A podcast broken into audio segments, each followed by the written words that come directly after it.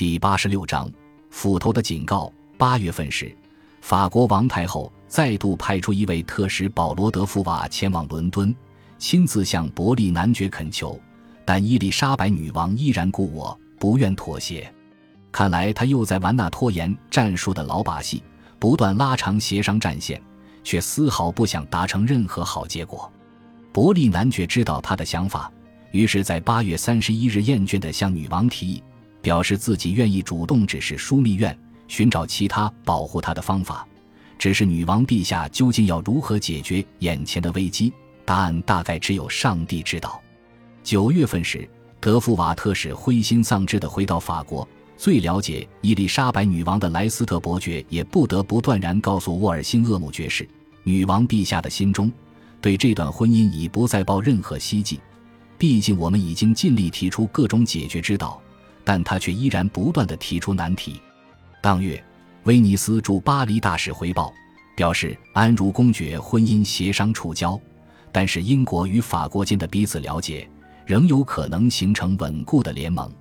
得到里达费谋反事件相关情报后，伯利男爵便建议女王，今年不适合如往常般出巡，但女王不愿理会，甚至在八月二十四日时。前往诺福克公爵位于艾塞克斯沃顿的宅邸做客。两天后，这时对多数的反叛者来说，李达费的谋反计划注定失败，已经是再明显不过。风头便转而对上诺福克公爵。一名臣子起了疑心，向政府回报诺福克公爵疑似以玛丽斯图亚特之名寄送金钱与信件到他与苏格兰的友人处。这件事大大的激怒了伊丽莎白女王。因此，在九月三日，诺福克公爵就因重度叛国罪遭到逮捕。随后，在九月七日深夜被秘密带往伦敦塔中囚禁，毫无阻碍。隔天，英国探子就在诺福克公爵位于伦敦的家查特豪斯宅邸的屋顶瓷砖下，找到一沓由玛丽斯图亚特署名的信件。在此同时，苏格兰方面传出消息，苏格兰摄政王莱诺克斯伯爵。于九月四日在史特林城堡遭到谋杀，这一切都是为了报复他吊死了汉密尔顿大主教，而这个位子将由女王自己的人选马尔伯爵来取代，让伊丽莎白女王大大的松了一口气。十月十一日，女王签署一份命令，要求相关人员对她的仆人们行求，以得到更多相关证据。诺福克公爵总算吐露自己涉入的情节，尽管他一而再、再而三的保证。自己从无陷害女王之意，因此负责讯问他的人员便认定，这一切都是因为他对那女人愚蠢的感情才是背后最大的动机。没多久后，他便亲笔撰写了自己的认罪自白书。十月二十四日，尽管有外交豁免权的保护，但玛丽斯图亚特在英国遭到软禁后的正式代表罗斯主教也被押进了伦敦塔中，在知行下严刑拷问的威胁下。他将知道的一切和盘托出，而他所透露的证据也足以将玛丽斯图亚特和诺福克公爵都抓来治罪。他强调，玛丽斯图亚特并不适合做个太太，因为她毒害了第一任丈夫，参与谋杀第二任丈夫的阴谋团体，再嫁给了杀害丈夫的凶手，并希望对方在战争中死去。罗斯主教认为，玛丽斯图亚特一定也对诺福克公爵图谋不轨。老天！这是一群什么样的人？负责拷问罗斯主教的威尔森先生不住的惊叫：“什么样的女王？什么样的使者呀？”罗斯主教提供的证据致使许多英国贵族因涉嫌与诺福克公爵共谋而遭到逮捕，包括南安普敦伯爵、阿伦德尔伯爵、科巴姆勋爵与伦利勋爵。阿伦德尔伯爵用尽心机想要恢复清白，最后却是徒劳无功。余生都在成为皇室耻辱的阴云中度过。南安普敦伯爵则在伦敦塔中被关了一年多。西班牙大使则被英国驱逐出境。至于李达费，这起阴谋背后真正的主谋则安全的潜逃出境，让伊丽莎白女王完全找不到他。在发现李达费阴谋案后，伊丽莎白女王对玛丽斯图亚特的态度变得相当严峻。并下令进一步严加看守这个表亲。此时，他已完全不再想协助玛丽斯图亚特复位，相反，他已经了然于心，这一生再也不会放他自由。他坚信玛丽·斯图亚特会不惜代价换取自由，若有可能，甚至会强夺伊丽莎白女王的王位。在理想破灭之下，伊丽莎白女王下令要伯利男爵公布首饰和密函，并且总算承认了詹姆士六世为苏格兰王的地位。当阴谋案相关证据正式摊在玛丽·斯图亚特面前时，他只表示一切都是为了夺回苏格兰政权。其他人的非分之想都是滔天大罪、漫天大谎。他表示自己与李达费完全没有关联，对诺福克公爵也没什么好说的。他只是伊丽莎白女王的臣子，与他无关。查理九世一直支持着玛丽斯图亚特，此刻也决定放弃这个前兄嫂，让他自己面对未来的命运。唉，这可怜的愚人，至死方休，他们定会夺他的命。这都是他的错，都是他太愚蠢。”查理九世说道。在阴谋事件曝光后几周来，这是玛丽·斯图亚特最害怕的一件事。遭到王室罢黜的第一弹，就是英方下令将他身边许多疑似涉案的人全数调离。对如此严苛的手段，玛丽·斯图亚特表现出义愤填膺的模样，但这却也帮不了他。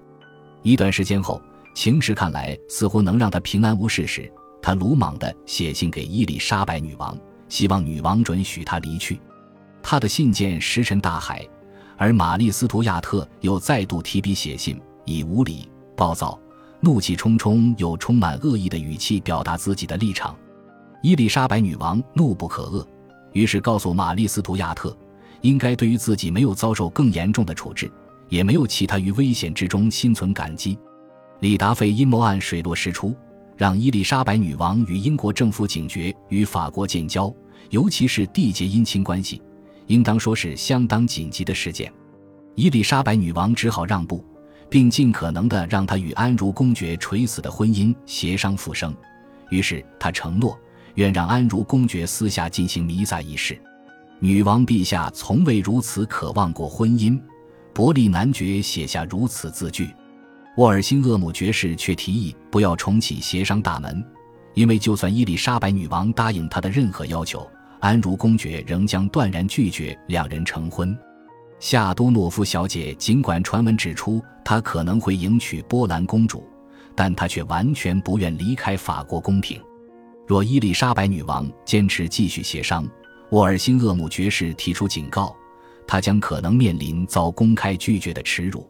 但伊丽莎白女王并不愿放弃。十二月份，在伯利男爵的支持下，派遣了托马斯·史密斯爵士前往巴黎测试水温。若下嫁安如公爵无望，托马斯·史密斯爵士的任务就改为与法方缔结友好与互助条约，以打破两国向来敌对的情势。史密斯爵士坚信，与法方联姻是维护伊丽莎白女王未来安危的重要步骤，但他也知道。女王很快将在婚姻市场上失去优势，她年纪已经不轻了，三十八岁的她也不再美貌，还有掉发危机，甚至必须以假发片或全顶假发遮丑。他之前的毛发有多茂盛，现在就有多秃。史密斯爵士向伯利男爵表示，大使先生很快就发现，尽管安茹公爵的母亲热泪盈眶地哀求他，他对伊丽莎白女王与英国王位已不再有任何兴趣。亲王现在被更重要的事情所羁绊，并且他也坚持自己的信仰。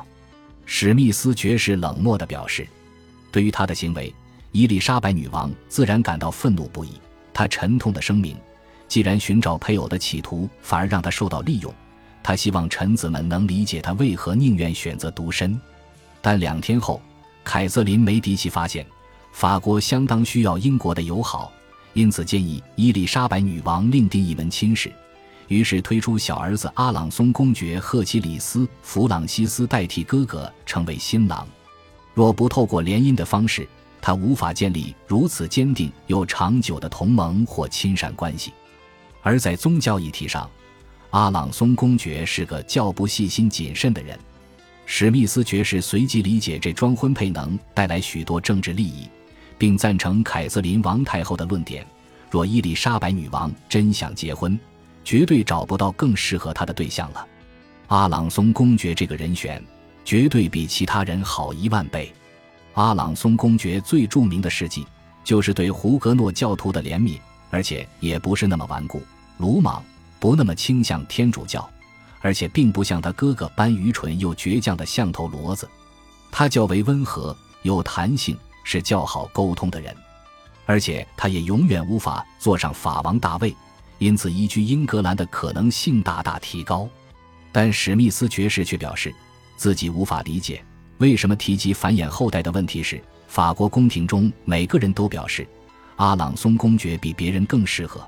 这件事只能留待伊丽莎白女王费心了。感谢您的收听，喜欢别忘了订阅加关注，主页有更多精彩内容。